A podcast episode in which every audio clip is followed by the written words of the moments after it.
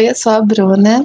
E oi, eu sou a Blue. E esse é o Sonata Nacional, podcast sobre a produção artística nacional. Para quem está nos ouvindo pela primeira vez, o Sonata Nacional é um projeto que envolve tanto um podcast, que vocês estão ouvindo agora, onde conversamos quinzenalmente sobre livros, séries, filmes e diversas outras manifestações artísticas nacionais, como também um clube de leitura mensal, onde todo mês a gente lê juntos um título nacional e discutimos ao final do mês juntos.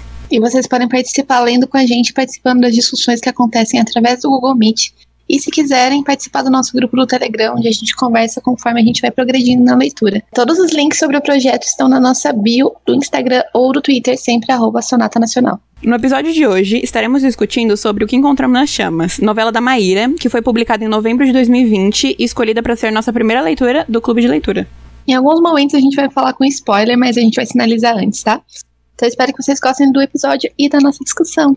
Antes de tudo, a gente vai falar um pouco sobre a novela e sobre quem é Maíra Seguiotti, mas ninguém melhor que ela mesma para se apresentar e apresentar a história para vocês. Com muito carinho, a Maíra topou conversar com a gente sobre a novela e responder algumas perguntas ao longo do episódio, o que vai tornar ele ainda mais especial. Vamos lá? Oi, pessoal, meu nome é Maíra, eu sou autora de O que Encontramos nas Chamas, eu também sou produtora de conteúdo no canal All About the Book e no podcast Wine About It. Eu também sou curadora e co-criadora do Turista Literário, que é um clube de assinatura focado no público jovem adulto. Bom, uh, o meu livro, minha primeira novela, na verdade, né, é, se chama O que Encontramos nas Chamas, e ele conta a história da Camila, que a mãe dela tá doente no hospital e ela resolve meio que realizar o último desejo da mãe, que é encontrar um álbum de fotografias. E para isso ela precisa ir na casa da tia, né, dos tios, e não tem mais ninguém morando lá. Então ela vai entrar nessa casa e procurar nas coisas abandonadas da casa esse álbum. Mas alguma coisa muito ruim aconteceu nessa casa com ela a última vez que ela foi lá, é, quando ela ainda era criança, quando ela tinha só 12 anos. Então, conforme ela vai andando pela casa à procura desse álbum de fotografias, ela vai relembrando e a gente vai relembrando junto com ela. Então, ele é um pouco essa experiência de, de vai e volta uh, que eu acredito, espero ter conseguido fazer direito, que é essa coisa dos gatilhos, né? Que de memória principalmente que a gente tem, que são coisas inesperadas que levam a gente para um momento muitas vezes não muito feliz da nossa vida. Enfim, acho que é isso que eu posso falar, sem dar muitos spoilers, porque é uma história curtinha, mas é isso. A novela está disponível em e-book na Amazon com a nota geral de 4.8 estrelas. Possui no máximo 100 páginas, depende de como você vai formatar no seu dispositivo para leitura. E lembrando que você pode ler os seus e-books da Amazon não só pelo Kindle, mas também pelo seu celular através do aplicativo Amazon Kindle ou pedir para sua Alexa ler para você através do aplicativo Amazon Alexa no seu celular ou pedindo diretamente para sua Alexa caso você a tenha em casa. Isso aí.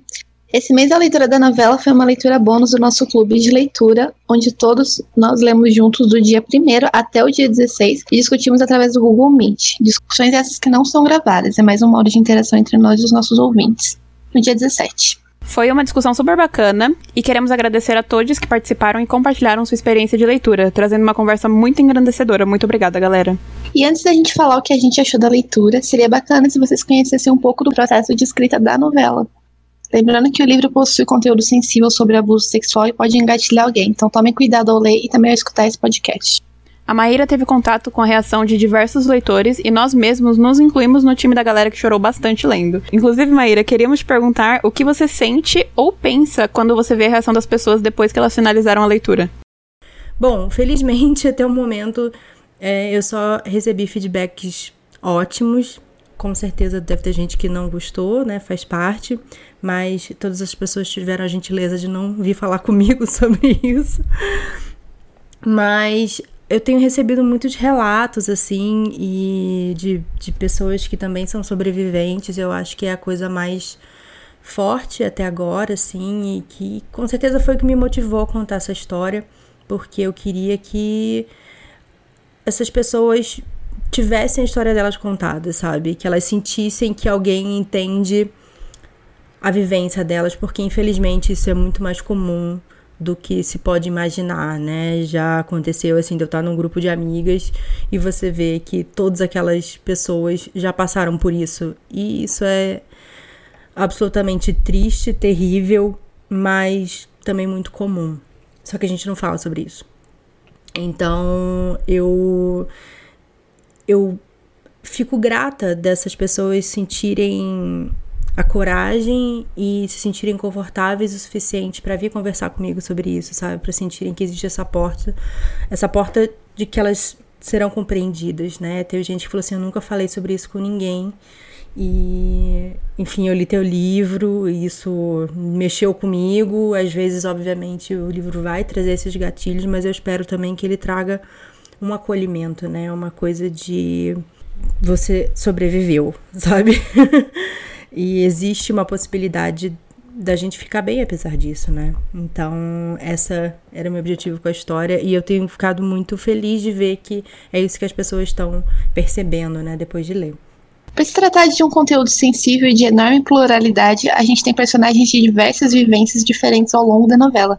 Maíra, houve alguma leitura sensível antes da novela ser publicada? Sim, eu fiz uma leitura sensível com uma pessoa negra que também é uma sobrevivente. Então foi muito, muito legal, assim, ver que, enfim, eu tinha conseguido fazer tudo certo, né, nesse processo. E que também gerou várias discussões, até para essa pessoa mesmo, assim, que é uma amiga minha. Até gerou um processo nela, né? Então foi foi bem legal, assim. Mas sim, eu acho que é super importante, mesmo que a gente tenha essa vivência, né? A nossa experiência nunca é única no vácuo, né? Então é interessante ver outros pontos de vista. Conforme terminamos a leitura, por ser um título menor que um romance, mas maior do que um conto, por isso o nome novela, por vezes a gente pode nos perguntar o porquê da Maíra ter escolhido esse tamanho específico para a história que ela está contando. Pode nos contar o porquê, Maíra? Eu acho que um conto ele seria curto demais. É, desde o início eu sabia que ia ser uma novela, porque eu acho que um conto não daria tempo suficiente para desenvolver a tensão, né, que eu queria. Eu queria que fosse uma coisa tensa, quebrada por momentos gostosos, felizes, mas que você sentisse que tem uma coisa errada que vai te sufocando ao longo do caminho. Né? Até como se você estivesse prendendo o ar, prendendo o ar, e no final você. Você solta. E eu acho que um conto seria curto demais para isso. Mas eu não nunca pensei em fazer um romance porque eu acho que seria tempo demais para ficar com o ar preso, sabe? Eu não queria esticar por tempo demais essa dor, sabe? Eu não queria prolongar um sofrimento. Eu acho que é, isso também às vezes é um erro assim de quem escreve sobre isso, é que é quase como se você tivesse girando ali uma faca e você vai fazer aquela pessoa sofrer, sofrer, sofrer. E eu, eu só queria que a gente sofresse o suficiente para entender, sabe? Então eu não queria que, que esticar muito, sabe? Essa, esse tormento, né? Até porque, acho que através do personagem da Amanda, eu consegui mostrar o que, que é você sofrer esse tormento por muito mais tempo do que a Camila tá sofrendo, né? A Camila ali, ela tem uma. Na verdade, é, o interessante da gente trabalhar com memória é que a gente nunca sabe necessariamente quanto tempo, né? Ali na história parece que passou pouco tempo, mas a gente não sabe necessariamente quanto tempo durou essa viagem da mãe dela, né? Parece que foi duas semanas, parece que foi três. Pode alguns acharem que foi um mês. Mas assim, a verdade é que quando a gente lembra, a gente nunca sabe direito quanto tempo aquilo aconteceu. Mas com certeza não foi a quantidade de tempo que a Amanda viveu isso, né? Então, assim, eu acho que eu consegui mostrar o, o quanto o abuso prolongado vai, vai surtir numa pessoa, né? Quanto a curto prazo. E eu achei que não tinha necessidade da gente ficar fazendo a Camila sofrer por mais tempo, sabe? Porque eu escrevi essa história para sobreviventes. Se você vê a minha dedicatória, é para isso, sabe? Então, assim, eu sei o quanto a gente não precisa sofrer mais ainda, sabe? Então agora a gente vai falar um pouco como é que foi pra gente. Como é que foi a experiência dessa leitura para nós duas? Blue, você quer começar? Quero. Queria começar falando o quanto eu sofri lendo essa novela. Foi uma história muito tensa. A gente fica dividido enquanto a gente tá lendo, sempre esperando pelo próximo capítulo e lendo muito mais rápido do que a gente lê um livro que não tem essa tensão estabelecida pelos autores, porque a gente sempre tá ali atento, querendo saber o que tá acontecendo com a personagem.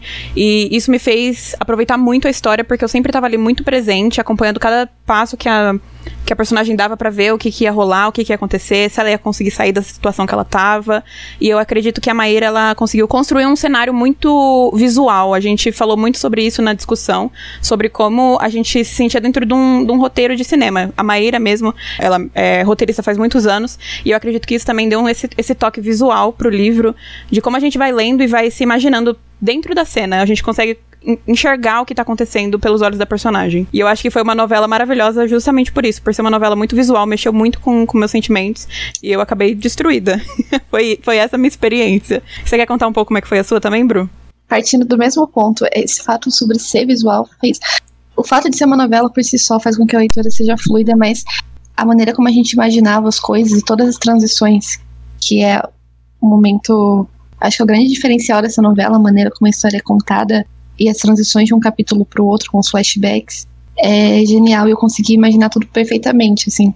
Fora as passagens, assim, tem, tem coisas muito fortes, assim, além do plot principal, que a gente não vai falar sobre aqui, mas algumas relações da Camila com a mãe dela, ou com as pessoas que ela conhecia, o modo como ela enxergava as pessoas, o modo como ela falava de coisas sobre a morte, de uma maneira muito bonita. E eu achei bastante bonito como ela trata coisas como a morte, a, a relação dela com a Michelle, como ela fala sobre as coisas que ela sente acompanhando ela, os encantados. Muito bonito. A maneira como ela fala de saudade, né, da mãe dela, que ela não tá presente, que é uma saudade diferente que ela sente do pai dela. Eu fiquei muito emocionada com esses trechos. Tamo junto, também fiquei super emocionada. A forma como ela fala da mãe dela, do pai também, sempre quando ela resgata essas memórias que ela tem do pai. É, foi muito tocante, é tudo muito tocante. O jeito que a Maíra escreve é muito sensível. E eu achei incrível. Então, galera, a partir daqui a gente vai ter uma discussão com spoilers. Caso você queira pular para as informações e avisos finais, pule para a minutagem 21 e 45 para podermos nos despedir melhor de vocês. Se vocês já tiverem lido ou não se importarem com spoilers, podemos seguir. Então, existem diversos elementos fantásticos ou referências para outras histórias na novela e ficamos curiosos. Maíra, qual elemento da narrativa você mais gostou de ter inserido na história? Eu criei algumas referências e eu não sei se todo mundo vai pegar. Uh, tem alguns momentos que fazem referências a coisas literárias. Por exemplo, a cena em que a Michelle faz a trança na Camila. Isso para mim foi uma clara referência a Dom Casmurro, né? A cena em que o Bentinho trança o cabelo da Capitu, que é o momento do despertar, né, do, do Bentinho em relação a Capitu, né? E eu gosto muito dessa intimidade da trança no cabelo, né? De você mexer no cabelo da outra pessoa e tal. E ao mesmo tempo ingenuidade, porque você só tá trançando o cabelo dela, né? Então eu sou muito, muito fã de Dom Casmurro. E eu fiquei muito feliz de inserir essa cena na história. E é, eu acho que isso é uma coisa mais obscura de referência da minha imaginação, que foi o nome do Berto, né? Porque é, na história ela escolhe ele a partir do Humberto Eco, mas na verdade ele é referência ao outro Humberto, que seria na verdade o Humbert, né, que é o personagem de Lolita. Então eu queria meio que abrasileirar esse nome, né, do narrador, né, de Lolita. E trazer, tipo, quem sacasse isso de logo já saberia o que que é o, o Berto, né? Enfim, mas essa com certeza foi, acho que é a referência mais obscura da minha cabeça, não sei se todo mundo vai pegar. Mas eu tentei, assim, e, e colocando esses elementos, assim, para mim foi, foi bem, bem legal. Inclusive, um dos principais pontos da nossa discussão coletiva foi a descrição de um crescimento de um ser fantástico, uma lagartixa que vai aumentando e se transformando em um ser muito mais assustador, através dos olhos da nossa personagem principal. Uma boa parte concordou em ser uma metáfora e uma linguagem que a própria Camila encontrou para descrever suas vivências dentro daquela casa. Maíra, existe um porquê da escolha da lagartixa como um dos elementos fantásticos? Na verdade, se você for pensar bem, não é necessariamente uma lagartixa, né? É, lagartixa é aquilo que a Camila está interpretando que é aquele ser, porque ela é uma criança e aquilo parece uma lagartixa. Então ela vai falar que aquilo é uma lagartixa. Mas é, ele é uma, uma forma de lagarto pequeno que vai se transformando, né?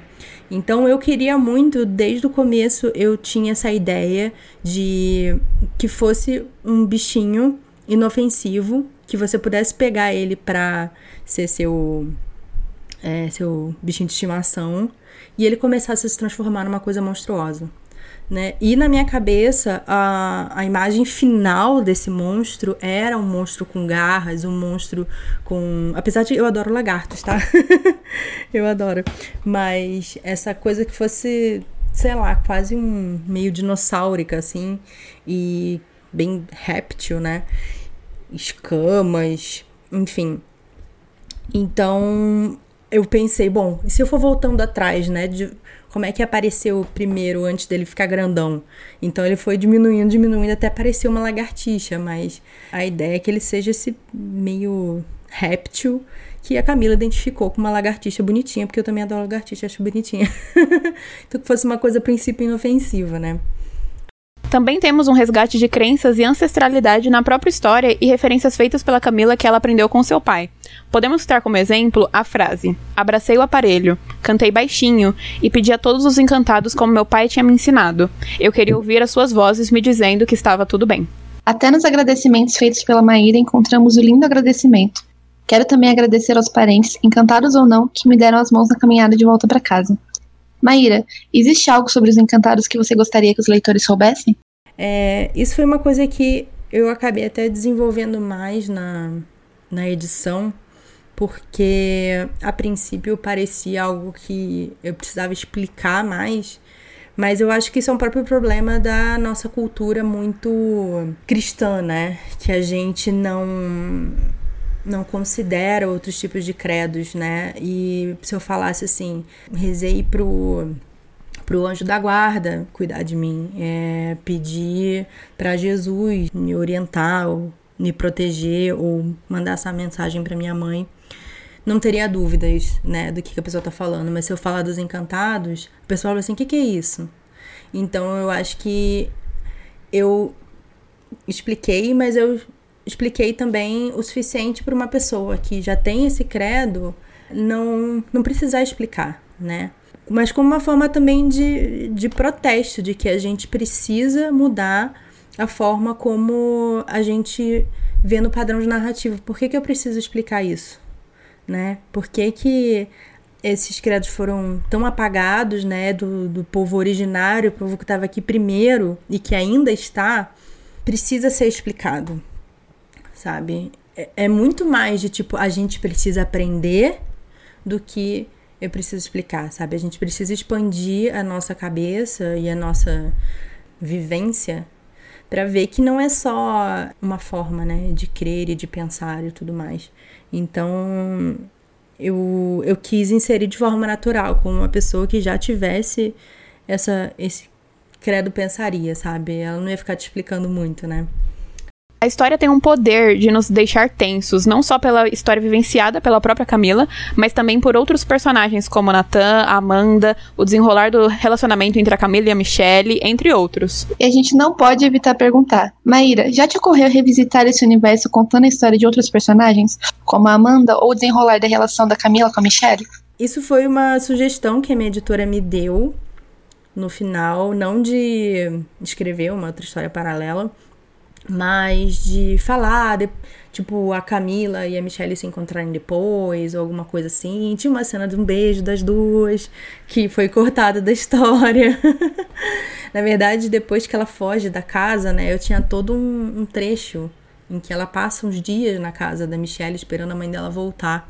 Mas eu acho que acabou, e foi uma conversa também que eu tive com a minha editora, acabou perdendo o timing de todo aquele arco narrativo mesmo de ela finalmente fugiu. Então, o que eu precisava realmente contar, eu contei, né? Ia ser uma coisa meio quase que esticada demais, sabe? Ah, e aí passaram os dias, aí a gente fez isso, não sei o que. Aquilo realmente ia ser uma. É um extra, né? Ele acaba perdendo um pouco o ritmo da história do que ela realmente voltar já pra parte em que ela lembrou de tudo que aconteceu. Mas tinha um pouco isso, assim, nas duas. Mas eu sou muito fã dos, dos finais abertos, apesar de eu achar que esse é um final bem fechado. A vida das pessoas não tem um final fechado. Na história, a Camila nunca mais viu a prima dela. E a gente não sabe o que aconteceu com ela. E eu acho que é importante a gente lidar com isso também, sabe? A ideia é que esse tipo de trauma faz a gente perder as pessoas. Algumas pessoas para sempre. Algumas pessoas. Não sei se a Amanda sobreviveu ou não. Eu espero que sim, né? Eu espero que, que quem passou pelo que a Amanda passou sobreviva. Mas muitos não sobrevivem. E a gente precisa viver com isso. A gente precisa ver que isso é uma realidade por mais que a gente queira que fique tudo bem na ficção, essa é a realidade, sabe? E, são coisas que eu tô tentando falar nessa história. É que não existe um laço, um, uma fitinha feliz numa história dessa.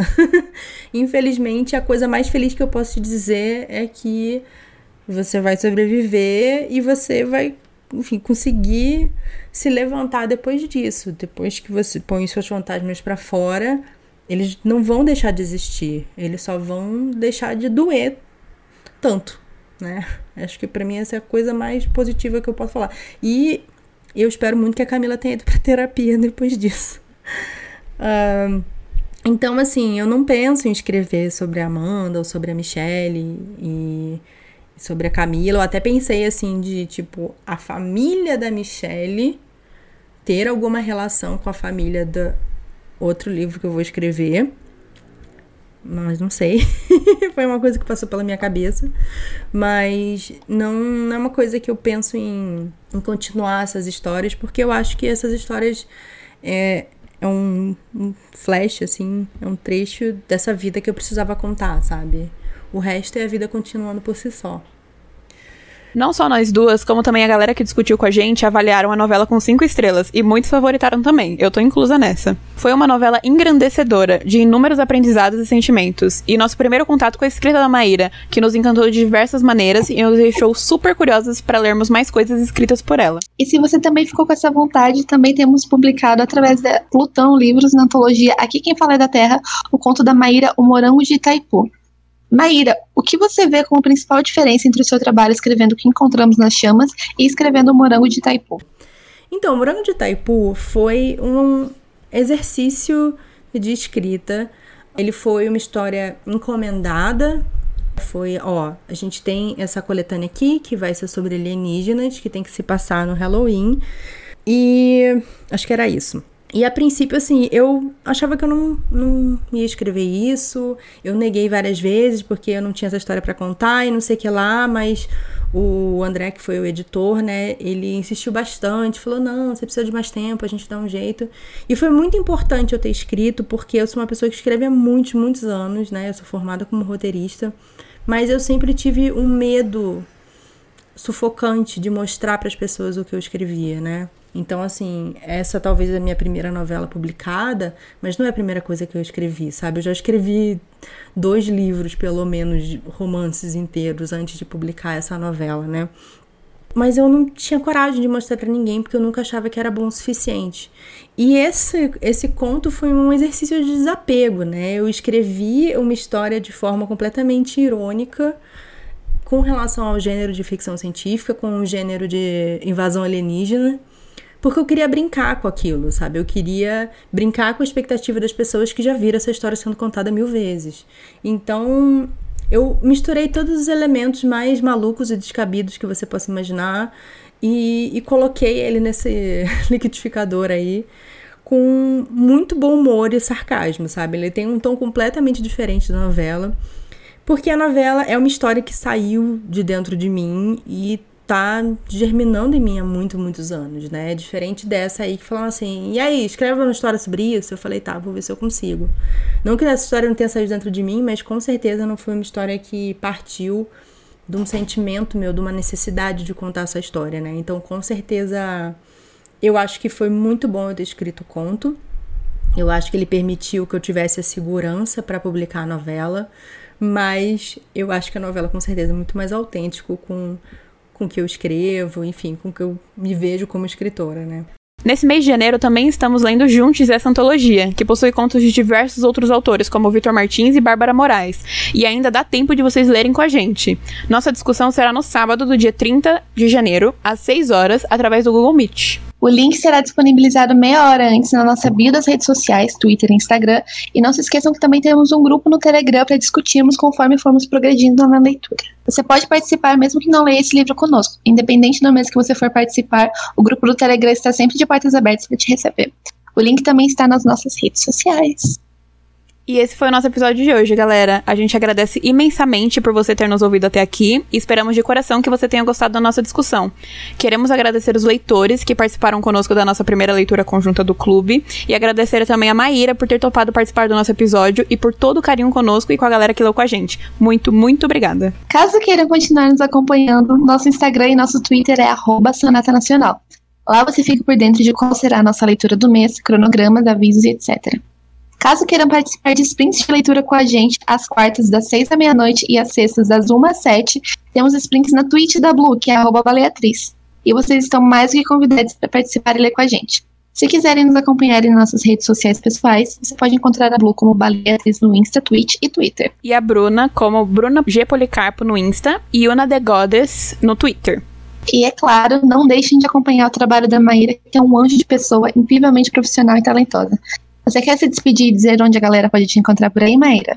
Queria agradecer vocês demais por terem lido meu livro, por terem acolhido ele com tanto carinho, é, por terem escolhido, sabe, meu livro para ler. Foi uma honra imensa. Eu fiquei muito, muito feliz, muito emocionada com o carinho de vocês, todas as mensagens.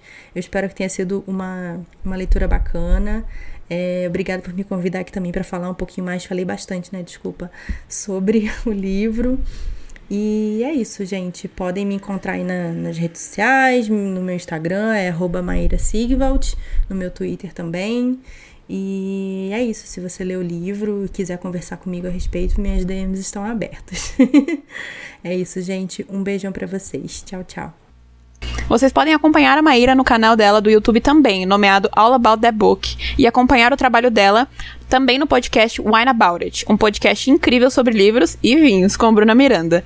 E conhecer também o Turista Literário, um clube de assinatura com a Maíra é co-criadora, onde vocês podem receber na casa de vocês um livro surpresa com itens sensoriais baseados no título Jovem Adulto Escolhido.